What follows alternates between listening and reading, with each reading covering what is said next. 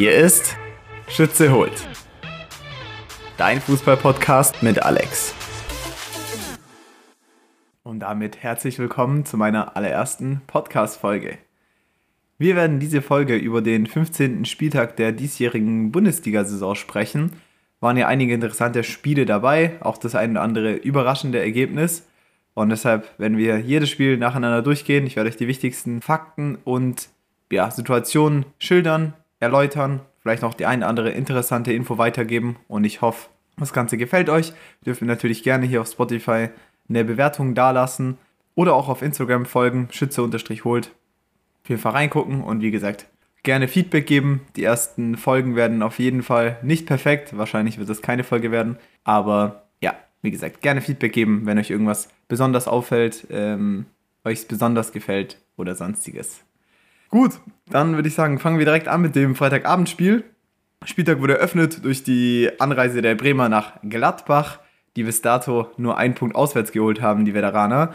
Gladbach hat im 3-5-2 angefangen, respektive im 5-3-2, je nachdem. Und Bremen hat ebenfalls im 5-3-2 gespielt.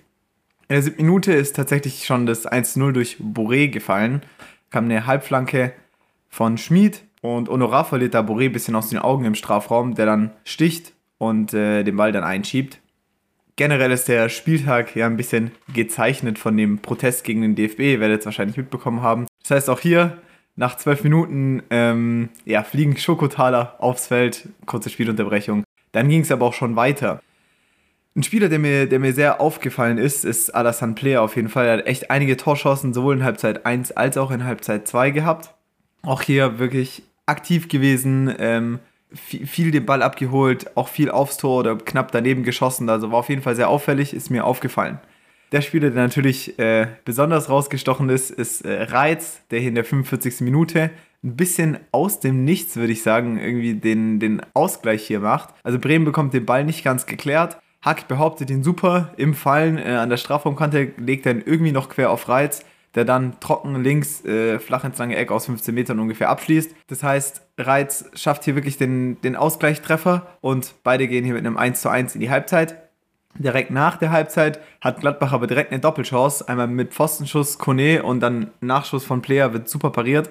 In der 49. klingelt es dann aber gleich nochmal tatsächlich. Auch wieder Reiz. Hack bereitet wieder vor, wird tief auf halb rechts geschickt, legt dann ins Zentrum auf den mitlaufenden Reiz, der dann aus elf Metern irgendwie an, in den Rücken des heranstürenden Demanns dribbelt, der irgendwie ins Leere läuft und schiebt dann ins kurze Eck ein.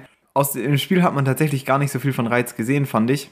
Aber in den beiden Aktionen war er dann da, hat die Übersicht behalten und hat dann einfach gleich zwei Hütten gemacht, wie man so schön sagt. Ab der 70. beginnt dann die Drangphase von Bremen mit einigen Chancen. Gladbach zieht sich so ein bisschen zurück und fällt ein bisschen rein. In der 76. dann folgerichtig auch das 2 zu 2 mit einer Halbfeldflanke von Jung, die von Reiz dann abgefälscht wird. Also auch hier ähm, ja, ungewollt ein bisschen beteiligt. Dann gibt es ein Missverständnis zwischen Wöber und Nikolas, dem Keeper von Gladbach. Und Justin, jetzt muss ich schauen, dass ich ihn richtig ausspreche. Justin Jinma. Der spekuliert hier super. Der Ball springt dann weiter zu der dann aus sehr spitzem Winkel dann einschiebt.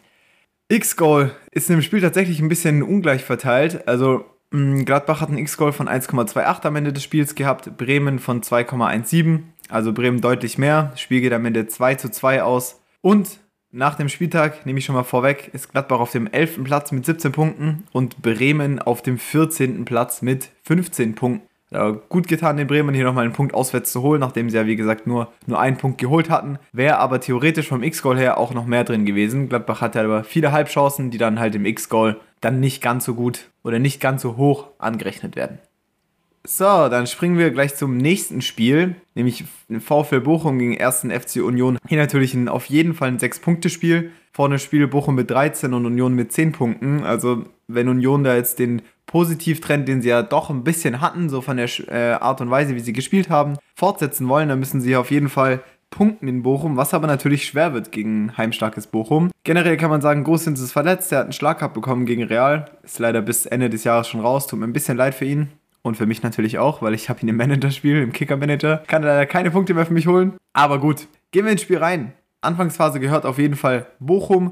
Hat direkt eine frühe Chance. Stöger sehr, kommt sehr frei zum Kopfball. Bochum kommt hier gut ins Spiel rein. wird dann aber auch natürlich ein bisschen unterbrochen durch die Protestaktion wieder in der 12. Minute. Auch hier werden Tennisbälle und Schokotaler aufs Spielfeld geworfen. Asano nimmt sich ein Stück Schokolade und isst den Schokotaler, also packt ihn aus und schiebt ihn sich rein, was ihm tatsächlich ein bisschen Kraft verleiht, um in der 45. plus 4 das 1 zu 0 zu erzielen. Es gibt einen Eckball, dann ähm, köpft ein Bochumer, der Ball breit ab, leicht rechts zu Asano, der am 5er Eck, glaube ich, war es ungefähr, völlig frei zum Abschluss kommt. Es steht niemand am Pfosten und dann trifft er den Ball Volley rechts an Renault vorbei. Kurz vor der Halbzeit, wirklich 45. plus 4. Die 4 Minuten Nachspielzeit gab es eben hauptsächlich wegen der DFB-Unterbrechung. Nach der Halbzeit ist auch Bochum wieder am Start. In der 54. Minute trifft dann Bochum in Form von Pacencia zum 2 zu 0.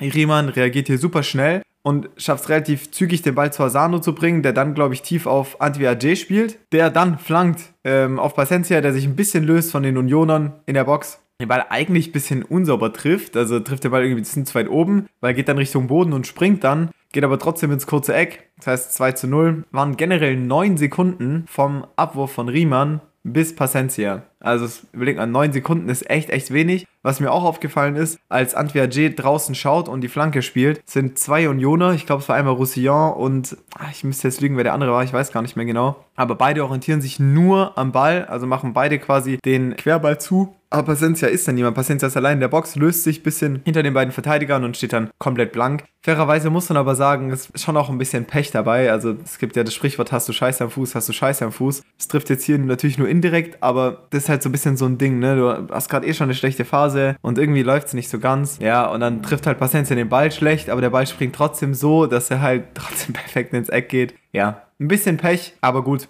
Im Spiel an sich war ähm, Union sehr, sehr wenig gefährlich. Also Behrens war zwei, dreimal in der Box, hatte aber auch nur Halbchancen. Sieht man gleich auch beim X-Goal wieder. In der 78. Minute gibt es dann aber Elfmeter für Bochum. Jogolete räumt nämlich den eingewechselten Bero ab, also wirklich komplett. Ist eigentlich eine relativ klare Entscheidung. Stöger schiebt dann relativ entspannt zum 3 zu 0 ein, 78. Minute. Danach ist das Spiel auf jeden Fall gegessen. Bochum bleibt aber dran und hat tatsächlich danach immer noch ein paar Chancen aufs 4 zu 0. Also die drücken weiter. Am Ende geht die ganze Geschichte aber dann 3 zu 0 aus. Bochum behält die drei Punkte zu Hause. Mit einem X-Goal von 3,49 für Bochum und 1,04 für Union ein Spiel, in dem auch noch ein paar Tore hätten mehr fallen können, aber es geht so ungefähr von der Tendenz her auf jeden Fall in Ordnung. Da muss Union auf jeden Fall gucken, wie sie da demnächst noch ein paar Punkte holen. Haben natürlich ein Spiel weniger durch das ausgefallene Spiel gegen Bayern, aber ja, wird sich zeigen, ob sie da noch ein paar Punkte äh, holen können oder nicht. Ich glaube es eher nicht, um ehrlich zu sein. Und nach dem Spieltag ist Bochum dann auf dem 13. Tabellenplatz mit 16 Punkten und Union auf dem 15. Tabellenplatz mit 10 Punkten. Dann gehen wir weiter zum nächsten Spiel. Augsburg gegen Dortmund. Augsburg im 4-2-3-1, genauso wie Dortmund auch. Beide Teams kommen in eine Partie rein, die relativ temporeich beginnt mit einem Fehlpass von Süle nämlich. Ähm, Chance von Augsburg ist dann nicht ganz so gefährlich, geht dann klar übers Tor. Aber in der achten Minute geht es dann gleich weiter, nämlich durch Benzebaini, der durch Schlotterbeck in Szene gesetzt wird und dann versucht, hinterm Standbein mit der Hacke irgendwie den Ball noch Richtung Tor zu bringen. Flanke aus dem Halbfeld, dann zweiter Pfosten, Schlotterbeck legt dann ab. Man sieht hier auch, ich habe es letzte Saison auch schon gesagt, Schlotterbeck ist echt stark in der Offensive. Also ich meine nicht nur am Ball im Spielaufbau zum Beispiel, sondern auch im gegnerischen Strafraum. Er ist oft gefährlich, schafft es oft auch, wenn er irgendwie an der Strafraumkante den Ball bekommt, mit einem sauberen sauberen Torabschluss den Ball aufs Tor zu bringen. Oder wenn ihr euch erinnert, letzte Saison, das war, glaube ich, das 2 zu 2, glaube ich, müsste gewesen sein in Dortmund. Also Dortmund gegen Bayern. 2 zu 2, in dem Schlotterbeck dann außen äh, den Ball dann noch super scharf auf den zweiten Pfosten bringt, wo Modest dann noch einnickt. Also Schlotterbeck hat echt regelmäßig, finde ich, gute, gute Szenen im gegnerischen Strafraum auf jeden Fall. Die Anzahl der Torchancen bleibt dann natürlich bestehen, bis in der 23. Minute Demirovic zum 1 zu 0 trifft. Wird dann aber tatsächlich gleich durch den VAR überprüft. Generell kurz zur Situation, also Schlotterbeck also sieht ein bisschen aus, wie wenn er leicht abgekocht wird. Es gibt ein bisschen Gedrücke von Schlotterbeck und Demirovic, beide drücken. Und ja, Schlotterbeck kommt dann zu Fall, Demirovic nimmt den Ball, läuft dann 1 gegen 0 gegen äh, Kobel und schafft es dann den Ball ins lange Eck leicht über Fußhöhe den Ball einzuschieben. Bezüglich der Wahrüberprüfung, also ich bin ehrlich, meine erste Reaktion war überhaupt kein Foul. Schlotterbeck hatte ja in den letzten zwei Jahren des Öfteren mal ein paar Szenen dabei, in denen er sich leicht abkochen lässt, irgendwie den Ball falsch einschätzt. So sieht es hier, finde ich, am Anfang auch aus. Beide drücken, er kommt zu Fall und ich dann dachte mir, nee, also das ist auf jeden Fall zu wenig. Wenn man aber genau schaut, finde ich, ist es eine Fehlentscheidung, weil das Problem ist nicht das Drücken oben, sondern ich weiß nicht, wer von euch es gesehen hat, aber er trifft, Ademirovic trifft Schlotterbeck unten am Fuß und dadurch kommt Schlotterbeck zu Fall. Es ist nicht das Gedrücke, also klar, er kommt dadurch ein bisschen ins Straucheln, das sieht man auch. Aber am Ende kann er nicht weiterlaufen, weil er sich selber quasi ähm, in die Hacken tritt, weil Dimirovic ihm einen Gehfehler gibt. Also er trifft ihn, Schlotterbeck stolpert dadurch, kommt dann zu Fall. Und das ist, finde ich, auf jeden Fall eine Fehlentscheidung. Und ich finde, da hätte entweder der War oder der Schiri das sehen müssen. Also ich konnte es nicht nachvollziehen. Vielleicht könnt ihr es ja, könnt mir ja gerne mal Rückmeldung geben. Aber für mich ist es eine Fehlentscheidung. Also ich hätte auf jeden Fall auf Foul entschieden.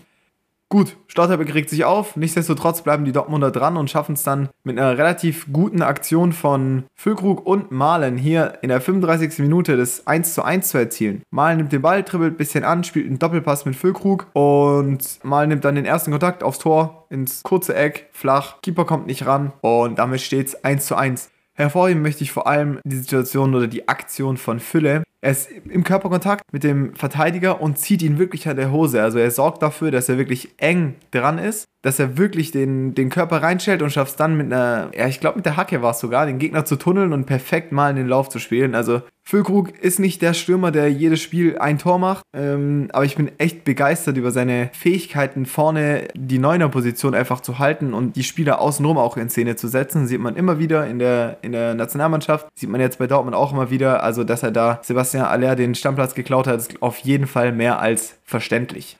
Mit dem 1 zu 1 geht es dann in die Pause und ja, eigentlich ein bisschen zu wenig für Dortmund, ne? Und ich bin auch einer derjenigen, der nicht sagt, Terzic ist angezählt, aber ja, ein bisschen hinterfragen muss man schon. Also fest im Sattel sitzt er nicht. Das kann man aber nicht von der Mannschaft behaupten, zumindest die 47. Minute anschaue und ich dann sehe, dass Malen und Reus beide an der eigenen Eckfahne den Gegner doppeln muss ich schon sagen, sieht es auf jeden Fall so aus, wie wenn die Dortmunder bereit sind, alles hier in die Waagschale zu werfen und hier das Tor zu verteidigen. Ist aber auch nötig, weil Augsburg mit einer guten Druckphase in die zweite Halbzeit kommt die dann aber so ein bisschen verpufft, ohne, ja, wie soll ich sagen, zwingende Torchancen. Aber auf jeden Fall einige waren dabei. Ab der 60. kommt dann eher die Druckphase von Dortmund. Generell kann man sagen, dass ähm, nicht nur in der ersten, sondern auch in der zweiten Halbzeit es echt sehr, sehr viele Torchancen gab. Ähm, die größte, würde ich sagen, war für Dortmund, als der Keeper von Augsburg, der Damen, äh, bis irgendwie ein bisschen hektisch rauskommt und der Ball springt dann an der Strafraumkante und Malen ja, spielt ihn irgendwie kurios in die Höhe. Ja, am Ende vom Lied kommt dann aber Füllkrug aus 15 Metern frei zum Kopfball. Äh, niemand im Tor, Keeper ist draußen und er trifft leider das leere Tor nicht. Das würde ich sagen, war so die klarste Torchance von Dortmund. Und das Torchancen hoch zieht sich tatsächlich bis ganz ans Ende. Also ich habe hier aufgeschrieben, 92. Minute große Torchance von Vargas, 93. Minute nochmal große Torchance äh, von Augsburg, die Schlotterbeck dann im letzten Moment blockt und in der 94. nochmal eine große Torchance von Reiner, der aus 13 Metern äh, Keeper anschießt. Es gab echt einige, einige große Torchancen in dem Spiel. Spiel geht trotzdem am Ende 1 zu 1 aus. Es gab 20 zu 24 Schüsse in dem Spiel. Also echt Wahnsinn. Spiegelt sich auch im X-Goal wieder. 2,42 für Augsburg und 3,11 für Dortmund. Also ein Spiel, das auch gut und gerne irgendwie 3 zu 3, 3 zu 4, 2 zu 4 ausgehen kann. Äh, geht am Ende 1 zu 1 aus. Augsburg dann am Ende des Spieltags auf Tabellenplatz 10 mit 18 Punkten und Dortmund für ein bisschen den Anschluss nach oben auf Tabellenplatz 5 mit nur noch 26 Punkten. Dann sind wir meiner Meinung nach beim spannendsten Spiel der Samstagskonferenz, nämlich Mainz gegen Heidenheim. Mainz mit einem gewohnten 4-2-2-2 und Heidenheim mit einem 4-1-4-1. Muss man sagen, Heidenheim, auch wie Bremen ähnlich, nur einen Auswärtspunkt bisher geholt in der Saison, also sehr, sehr wenig.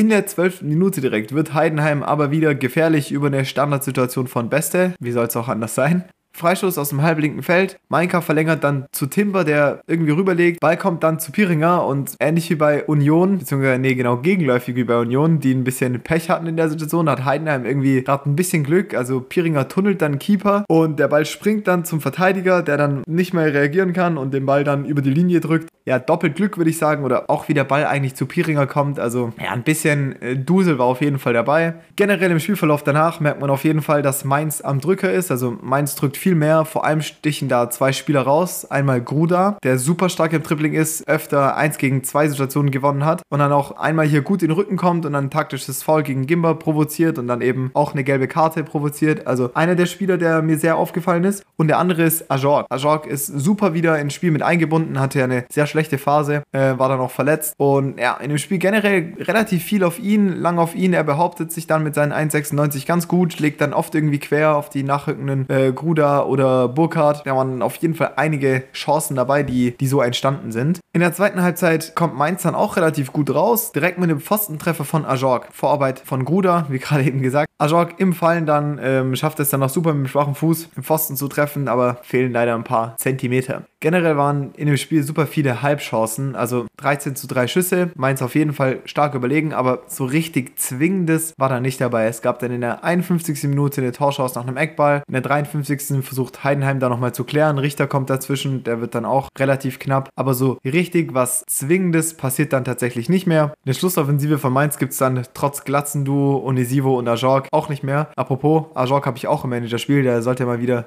mal wieder knipsen. Der hat mich einige Millionchen gekostet. Gut, sei es drum. In der 90. fällt dann das vermeintliche 2 zu 0 durch Kleindienst. Situation ist folgende, also aus 18 Metern schießt der eingewechselte Pick, Ball geht dann am Pfosten, dann an den Rücken vom Mainzer Schlussmann und dann rotiert der Ball so ein bisschen auf der Linie. Wäre womöglich reingegangen, man sieht es aber nicht genau, also er liegt schon noch auf der Linie und hat jetzt nicht so eine, eine starke Tendenz Richtung Tor, würde ich sagen. Kleindienst sprintet dann hin, stochert drüber und ja, stand aber tatsächlich dann ein kleines bisschen im Abseits. Also der Kommentator, ich weiß gar nicht mehr welcher es war, ich glaube, ich glaube es war bei Sky, ich weiß nicht mehr wer, sagt, der Ball Ball wäre womöglich reingegangen. Ich glaube wahrscheinlich nicht. Also der Ball hatte echt nicht so viel Rotation und ist nicht so viel Richtung Tor gegangen. Und der Keeper war dann auch da. Also ich glaube, der Ball wäre nicht reingegangen. Von mir aus kein Vorwurf an Kleindienst, aber man weiß natürlich nicht. Schaut es euch mal an und bildet euch eure Meinung selbst.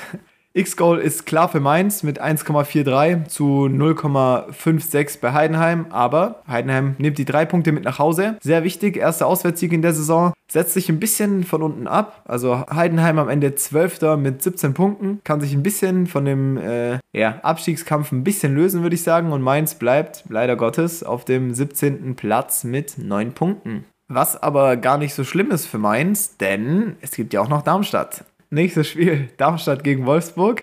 Darmstadt spielt im 5-2-1-2 und Wolfsburg im 5-3-2.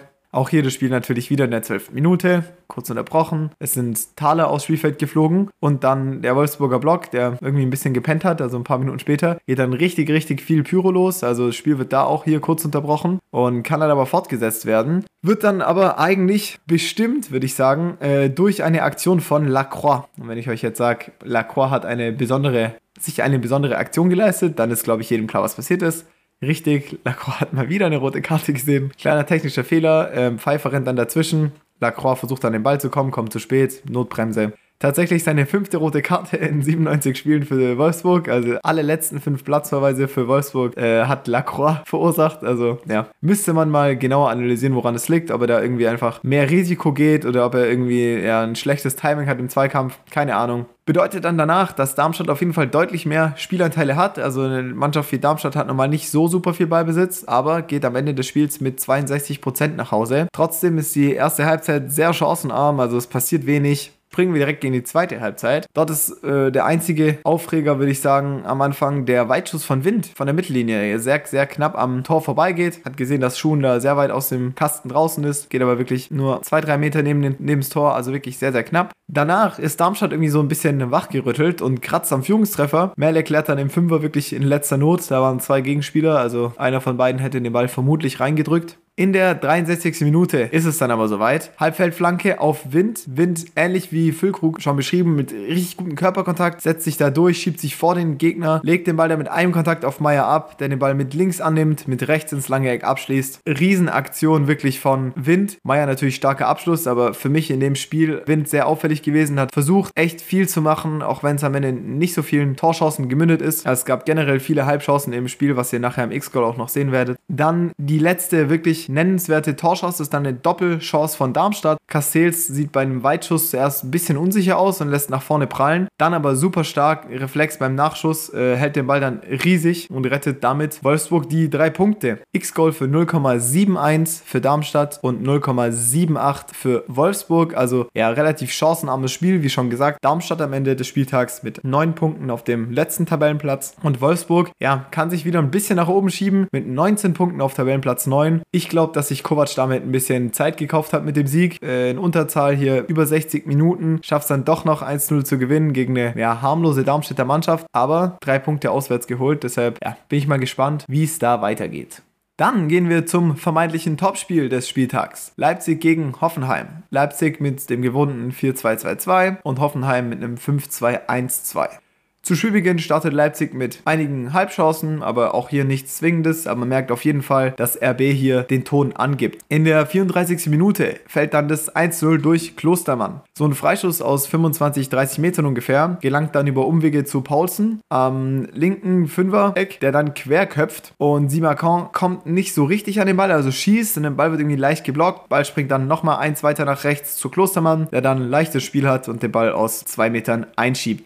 Generell erhöht damit Leipzig so ein bisschen das Tempo, habe ich das Gefühl. In der 36. Minute, direkt zwei Minuten später, kommt Xavi dann mit einem sehr gefährlichen Torschuss zum Abschluss. Schlenzer ins lange Eck, Baumann muss fliegen und er fliegt auch. Also man sieht richtig von der Kameraeinstellung her, der hätte gepasst, aber Baumann ist da und kann auf jeden Fall hier das 2 zu 0 vorerst verhindern. In der 42. Minute macht Hoffenheim dann den Anschlusstreffer durch Kabak. Auch hier ist ein Freischuss die Situation, die dann zum Tor führt. Skov langt, Kabak geht 10 Meter vor dem Tor ins Kopfballduell mit Simakan und gewinnt das Kopfballduell. Blaswig eilt bisschen zu spät raus. Ja, Kabak hat ein leichtes Spiel, köpft ein aus 10 Metern und dann geht's mit 1 zu 1 in die Halbzeit. Leipzig kommt auch hier wieder ambitioniert aus der Halbzeitpause raus. Xavi wieder mit einer super Torchance, 25 Meter von dem Tor ungefähr, bekommt er den Ball, macht dann zweimal eine Körpertäuschung, schafft sich dadurch ein kleines Schussfenster und trifft dann mit der Innenseite nicht wie gewohnt ins lange Eck, sondern ins kurze Eck, den Pfosten leider nur. Also eine echt schöne Aktion, hätte ein Tor verdient gehabt, finde ich. Ich bin aber auch großer Xavi Simmons-Fan. Überragend, was der diese Bundesliga-Saison bisher leistet. Also Wahnsinn. In der 67. Minute kommt dann auch wieder nach einer Standardsituation Hoffenheim nochmal zu einer Chance in Form von Stach. Blaswig pariert aber echt stark. In der 70. Minute ist es dann aber endlich soweit. Leipzig trifft zum verdienten 2 zu 1. Der eingewechselte Forsberg trifft hier nach Vorlage von Openda. Openda zieht von links nach innen mit hohem Tempo, schafft es dann mit einem hohen Pass zu verlagern auf Forsberg, der den Ball mitnimmt und dann rechts ein bisschen Platz hat, um den Ball mit Vollspann ins lange Eck zu jagen. In der 74. Minute schlägt Leipzig dann erneut zu. 3 zu 1. Simakan trifft. Auch hier wieder eine Standardsituation. Eckball flach auf 1. Und Forsberg, also das müsst ihr euch echt anschauen. Die Aktion, wow. Er läuft Richtung Eckball und schafft es dann quasi, obwohl er weg vom Tor läuft, sich zum Tor zu drehen, trifft den Ball Volley. Baumann schafft es mit einem super Reflex, den Ball irgendwie noch unter der Latte einzuklemmen. Und ja, Ball springt dann auf den Boden. Simakan steht da und muss dann nur noch einschieben. Aber die Aktion von Forsberg, also echt wow. Forsberg hat damit sein letztes Spiel sehr erfolgreich gestaltet mit einem Tor und einer Vorlage. Nach Einwechslung geht nach neun Jahren Leipzig dann nach New York. Damit ist das Spiel auch zu Ende. X-Goal gibt das Ergebnis, würde ich sagen, auch ganz gut her. Mit 3,57 für Leipzig und 1,02 für Hoffenheim. Am Ende des Spieltags schafft es Leipzig, sich vor Stuttgart zu schieben. Das heißt, sie sind Dritter mit 32 Punkten und Hoffenheim rutscht auf den siebten Tabellenplatz ab mit 23 Punkten. Und damit sind wir auch schon am Sonntag angekommen. Der SC Freiburg empfängt den ersten FC Köln, Freiburg im 4-2-3-1 und Köln entweder im 4-2-3-1 oder im 4-1-3-2. Fand ich nicht ganz so klar. Köln hat tatsächlich nur eins der letzten 13 Auswärtsspiele in Freiburg gewonnen, also nicht ganz so vielversprechend. Vor allem braucht Köln aber dringend Punkte, um da unten auch ein bisschen Punkte zu holen. Freiburg mit einer recht guten Tendenz bisher, sechs Punkte aus den letzten zwei Spielen. Am Anfang ist tatsächlich Köln am Drücker, bis es dann eine fünfminütige Spielunterbrechung gibt, auch hier wieder wegen den Talern bisschen schade, weil danach, also schade für Köln, weil danach Freiburg am Drücker ist. Also die Anfangsphase kann Köln dann leider nicht aufrechterhalten. Grifo dann mit zwei Torabschlüssen. Erste Torabschluss aber in der 29. Minute. Also ja, ihr merkt schon, wenig Torabschlüsse in der ersten Halbzeit. Was man von der zweiten Halbzeit aber nicht behaupten kann. Da gab es dann relativ viele Chancen. 47. Minute direkt äh, Freiburger Chance und danach kontert Köln und hat auch direkt eine Torchance. Also beide Mannschaften sind ein bisschen gewillter hier auf jeden Fall mehr zu investieren. In der 62. Minute sieht Chabot dann aber gelb-rot Freiburg kontert und Chabot grätscht dann und kommt deutlich zu spät gegen Höhler. Kein böses Foul, aber kommt zu spät äh, und sieht damit die zweite gelbe Karte. Trotzdem versucht Köln nochmal ein bisschen was noch zu investieren nach vorne und kommt dann in der 68. Minute nochmal zum Torabschluss. Meiner setzt sich da auf dem rechten Flügel echt gut durch. Am Ende dann gegen Ginter, dringt in den Strafraum ein und legt im Strafraum oder im Fünfer sogar quer auf Uth, der aber auch hier irgendwie ja, blöd zum Ball steht und dann den Ball aus vier Metern nicht so richtig aufs Tor bekommt, geht dann am Langeck vorbei dabei. Und dann ist es soweit. In der 72. Minute trifft Gregoritsch dann zum 1 zu 0. Flanke aus dem Halbfeld. Der Abpraller landet dann irgendwie bei Gregoritsch und der trifft dann zum dritten Mal in Folge. Irgendwie ein bisschen komisch, weil Hübers, also von Köln, rutscht weg und protestiert danach. Und ich habe es mir noch mal ein paar Mal angeschaut, auch in der Wiederholung. Ist für mich irgendwie nicht ganz so ersichtlich, warum er da protestiert. Also er rutscht irgendwie weg und ja, kein Gegenspieler in der Nähe. Also ja, Tor zählt. In der 90. plus 2 hat Freiburg dann die Möglichkeit, den Sack zuzumachen, trifft aber in Person von Schorlei nur den Pfosten, obwohl sie hier in der 6 gegen 4 Situation in Überzahl waren. Tatsächlich wird Köln danach aber nochmal gefährlich. Ginter klärt aber hier souverän und am Ende ist es dann in der 90. plus 4 doch nochmal Schorlei mit dem 2 zu 0. Gregoritsch tankt sich links gut durch, flankt dann von der Grundlinie aus mit links ins Zentrum. Schorlei trifft dann per Kopf. Beide Joker regeln also, haben beide gestochen. Tatsächlich hat mich X-Goal ein bisschen überrascht am Ende des Spiels. Also Freiburg mit 4,5 1,59 und nur zwei Toren und Köln mit 1,04 und keinem Tor. Hat sich, finde ich, irgendwie nicht so angefühlt, aber waren dann doch viele Halbchancen, wie gesagt, in der ersten Halbzeit und dann in der zweiten Halbzeit gab es dann doch die eine andere Torchance. Nach dem Spieltag ist Freiburg auf dem sechsten Tabellenplatz mit 24 Punkten und Köln immer noch unten dabei auf Tabellenplatz 16 mit 10 Punkten. Dann kommen wir zum zweiten Spiel am Sonntag, nämlich Leverkusen gegen Frankfurt. Sehr spannendes Spiel. Frankfurt hier mit einem guten Rückenwind nach dem Sieg gegen Bayern und Leverkusen hat sowieso immer eine gute Form. Deshalb, ja, spannendes Spiel. Leverkusen gewohnt im 5-2-2-1 und Frankfurt im 5-2-3. Die Choreo von Leverkusen fand ich cool und hat auf jeden Fall eine Nennung verdient hier in dem Podcast. Nämlich, sie haben eine Choreo gemacht und da steht drauf, nur der eine Wunsch, Jahr für Jahr und es ist eine Meisterschale zu sehen. Also die Fans äh, liebäugeln auf jeden Fall schon mit der Meisterschaft. Echt der Wahnsinn. Bin ich mal gespannt, wo das auf jeden Fall hinführt. In der 14. Minute ist es dann auch schon Boniface, der mal wieder zu Hause knipst, äh, mit dem siebten Saisontor zu Hause von seinen ganzen neuen Saisontoren. Also knipst gerne zu Hause. Wirtz spielt links raus aus Boniface, der dann irgendwie relativ ja, einfach Meter machen kann. Dribbelt tut er dann bis in den Strafraum, legt sich den Ball nach innen und schließt dann flach ins lange Eck ab. Ja, muss man sagen, leider ein Fehler von Trapp, den kann bzw. sollte er haben. Er rutscht aber leider unter der Hand durch und damit steht es 1 zu 0. Sonst eigentlich ja, eine relativ chancenarme erste Halbzeit. In der 34. Minute tritt Grimaldo nochmal zum Freistoß an. Weiß ja jeder, ist relativ gefährlich dann immer. Am Ende trifft er die Latte von oben, also war jetzt gefährlich, aber jetzt nicht super knapp. Aber wie sich der Ball am Ende nochmal absenkt und wieder nach unten zieht. Also Leverkusen trifft früh in der ersten Halbzeit und auch früh in der zweiten Halbzeit. Frimpong trifft zum 2 zu 0 in der 51. Minute. Leverkusen, vor allem Palacio, löst sich super aus der Unterzahl auf der rechten Seite. Palacio macht dann Meter, spielt Boniface dann auf der halblinken Seite in den Fuß, der wieder ins lange Eck abschließt, auch wieder flach. Diesmal hat Trapp den Ball aber. Ball springt aber nach vorne. Frimpong ist von rechts eingerückt und drückt den Abpraller dann relativ entspannt über die Linie. Sechs Minuten später macht Wirtz dann den Sack zu, trifft zum 3 zu 0. Boniface macht hier einen langen Ball fest und schickt Wirtz dann halb links. Am Anfang denkt man noch, ah, der kann querspielen auf Frimpong. Irgendwann ist die Option dann aber zu. Das sieht Wirtz und entscheidet sich für den Lupfer ins lange Eck. Super schön über Trab, technisch echt stark gemacht und dann schlägt der Ball unten auf jeden Fall nochmal ein.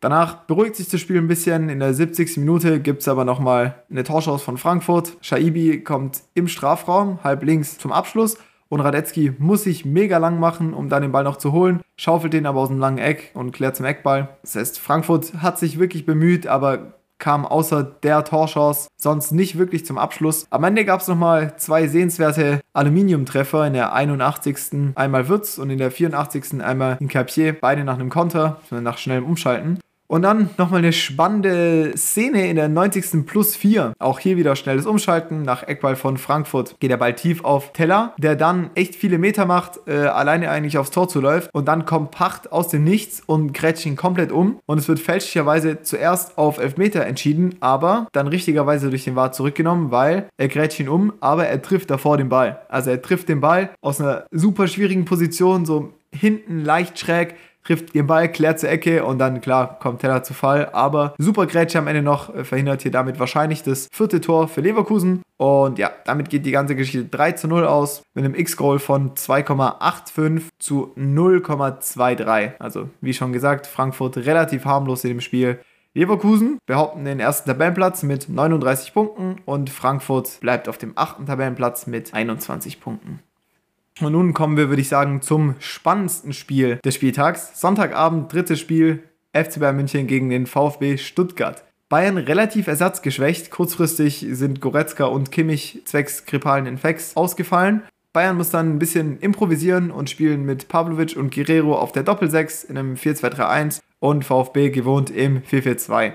Bayern kommt relativ gut ins Spiel rein. Ich war leider noch am Essen und dann trifft Kane auch schon zum 1 zu 0. Ballfluss von Karasor. Äh, Müller erobert dann den Ball und spielt direkt mit dem ersten Kontakt aus der Drehung mit links hoch tief auf Sané. Nübel kommt dann raus, äh, der Ball springt. Bisschen unglücklich, Ball bleibt dann bei Sané, der damit links äh, Kane sieht oder die Lücke zu Kane sieht, querlegt und Kane dann einschiebt zum 2 zu 0. Bayern bleibt dann auch gefährlich. In der 8. Minute gibt es direkt eine Torchance von Leimer, der selber den Ball hinten gewinnt, einen Doppelpass mit Musiala spielt und dann insgesamt 60, 70 Meter zurücklegt. Nübel dann aber sicher äh, das kurze Eck zumacht. VfB hatte insgesamt über das Spiel hinweg 58% Ballbesitz, was auf jeden Fall nicht üblich ist für eine Mannschaft in München, schaffen es aber nicht ganz so gut, sich Torchancen rauszuspielen. Zu Spielbeginn ist es auch hier im Stadion sehr ruhig, wie in den anderen Spielen auch, und ab der 12. Minute hört man dann ein lautes Scheiß DFB. Äh, wir gehen weiter im Spiel, nämlich in der 18. Minute hat Bayern dann ein 3 gegen 2 Konter, also ein 3 gegen 2 in Überzahl. Sané hat den Ball, kann aber den Ball nicht richtig auf Kane spielen, weil er einfach zu langsam ist. Also er spielt den Ball dann und ja, Kane kann aber nicht tiefer gehen, weil er einfach zu langsam ist. Und ja, der Angriff verpufft dann ein bisschen. In der 25. Minute fällt dann das vermeintliche 2 zu 0 durch Kim, ist aber zurückgenommen zwecks Abseits. Freischuss kommt von Pavlovic aus dem Halbfeld und Kim nickt dann ein. Wird hier auf Abseits entschieden, aber mit Vorsicht zu genießen, weil in dem Moment hat irgendwie die Technik in Köln versagt und der Keller hat irgendwie nicht funktioniert. Das heißt, es konnte letztendlich nicht geprüft werden, ob es Abseits war oder nicht. Dann natürlich die richtige Entscheidung, auf der Entscheidung zu beharren, die auf dem Feld getroffen wurde. Tor hat dann nicht gezählt, aber Spiel ging dann weiter. In der 45. plus 2 fällt dann wieder das 2 zu 0, was aber wieder zurückgenommen wird. Diesmal Müller, Abpraller von Minjay, der dann tief auf Müller landet. Also Minjay will den Ball nur klären, Ball geht dann tief auf Müller. Spitzer Winkel, der dann trifft dann ins lange Eck, auch leicht wieder hier über Fußhöhe gegen Nübel, aber korrekterweise dann zurückgenommen, weil war leicht im Abseits. In der ersten Halbzeit sind mir vor allem Sané und Musiala super aufgefallen. Sané auf der linken Seite gespielt in dem Spiel und war wirklich bei fast jeder Offensivaktion beteiligt. Fast jede Aktion lief über Sané. Nicht jede Entscheidung war dann die richtige, aber ja, er war immer da. Vor allem aber Musiala war super präsent auf dem Feld gegen den Ball. Er hat sechs Tackles im ganzen Spiel gemacht und hat fünf Ballgewinne dadurch geholt. Und es ist so stark aufgefallen. Er hat echt sehr, sehr viel nach hinten mitgearbeitet. War super wichtig, war eigentlich auf der rechten Seite zu sehen, aber hat echt viel mit nach hinten gearbeitet. Bayern kommt dann gut wieder aus der Halbzeit. Diesmal fällt dann wirklich das 2 zu 0 durch Kane. Wieder Freistoß von Pavlovic auf Kim, der dann querlegt und dann Kane hier einnickt. Ähnliche Situation dann in der 63. Da fällt dann das 3 zu 0. Es ist wieder Pavlovic durch den Standard. Diesmal ein Eckball. Der Minjay äh, findet, Minjay köpft, danach leicht abgefälscht. Vor allem hier zu sagen, eigentlich war es kein Eckball. Ne? Nübel beschwert sich ein bisschen und schüttelt dann den Kopf. Ähm, ich dachte mir in dem Moment schon, bitte lass jetzt kein Tor fallen, dann gibt es wieder Diskussionen. Was man aber auf jeden Fall mitnehmen muss aus den Aktionen hier, ist, dass Bayern anscheinend einen neuen Eckballschützen hat. Pavlovic mit seinen 19 Jahren spielt 90 Minuten durch, übernimmt alle Standards und ist hier direkt an ja, zwei Toren beteiligt. Dann noch an dem einen Tor, das zurückgenommen wurde. Also wow, sehr beeindruckend auf jeden Fall, was der da wieder abgerissen hat. Thomas Tuchel hat ihn auch gelobt, Thomas Müller hat ihn gelobt. Ich bin gespannt, ob sich seine Leistungen vielleicht auch auf die Transferpolitik jetzt im Winter von Bayern auswirken. Aber das werden wir zu späterem Zeitpunkt dann nochmal besprechen. Hervorheben kann man natürlich auch, dass Minjay gefühlt jedes Kopfballduell gewonnen hat in dem Spiel. Also es war echt der Wahnsinn, sowohl vorne als auch hinten. Er hat echt alles abgeräumt. Girassi hat keinen Stich gegen ihn gemacht. Harry Kane jetzt mit 14 Spielen und 20 Toren in der Bundesliga. Ich bin echt beeindruckt und ich muss auch ehrlicherweise sagen, ich hätte nicht gedacht, dass er so einschlägt, weil er schon ein bisschen anderer Spielertyp als Lewandowski dann doch ist und ja doch auch irgendwie die Box oft verlässt und er dann Platz macht für andere Spieler, aber trotzdem hat er einfach 20 Tore gemacht. Mit einer Quote von 1,43 Toren pro Spiel, wenn er so weit weitermacht, dann haben wir am Ende 48 Tore vom, vom Harry Kane oder wie ich sage immer Carrie Hane. Also bin ich mal gespannt, wo das auf jeden Fall noch hinführt. X-Goal am Ende des Spiels äh, 2,87 für Bayern und nur 0,18 für den VfB. Spiegelt nicht ganz, finde ich, die Leistung vom VfB wieder. Also haben nicht ganz so viel aufs Tor bekommen, ja, aber waren viel am Ball. Spiel geht am Ende 3 zu 0 aus, verdient für die Bayern auf Tabellenplatz 2 mit 35 Punkten und der VfB auf Platz 4 mit 31 Punkten. So, das war's dann auch schon mit dem Spieltag. Sind wir gut durchgekommen, glaube ich. Kurzer Ausblick noch. Diese Woche stehen ja unter der Woche nochmal Bundesligaspiele an. Am Dienstag und am Mittwoch. Auch da wird es voraussichtlich am Donnerstag, spätestens aber am Freitag dann Bundesliga-Rückblick geben. Deshalb folgt auf jeden Fall dem Podcast, um die nächsten Folgen nicht mehr zu verpassen. Lasst mir auch super gerne eine Bewertung da. Und dann würde ich sagen, bis denne.